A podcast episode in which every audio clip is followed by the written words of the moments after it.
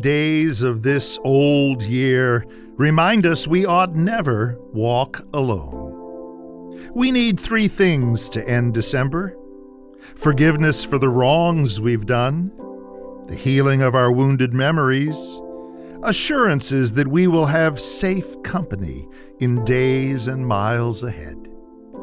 The gospel tells us we have all of these in Jesus.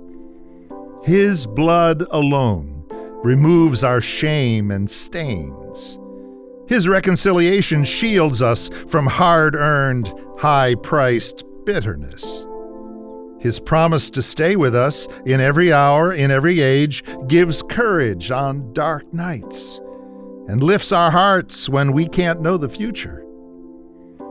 By grace, we walk away from sins, our sins and those done to us through the pettiness or animus of others.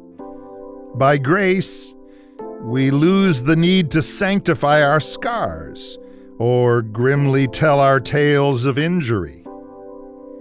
By grace, we stretch a hand into the as yet unknown future and discover to our joy that we are grasped and held and loved and valued by the Lord who walks beside us.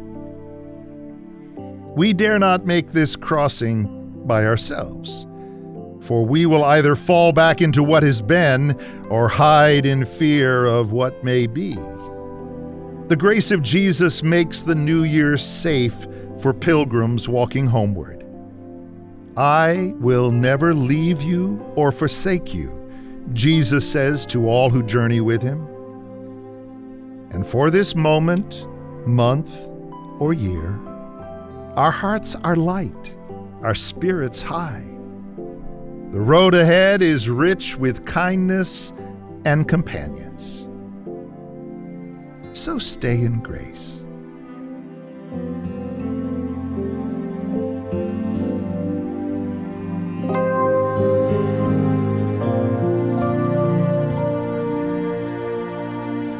I'm Bill Knott, thanking you for listening to Grace Notes on Life Talk Radio. If you'd like to know more about grace, visit our website at moregracenotes.com.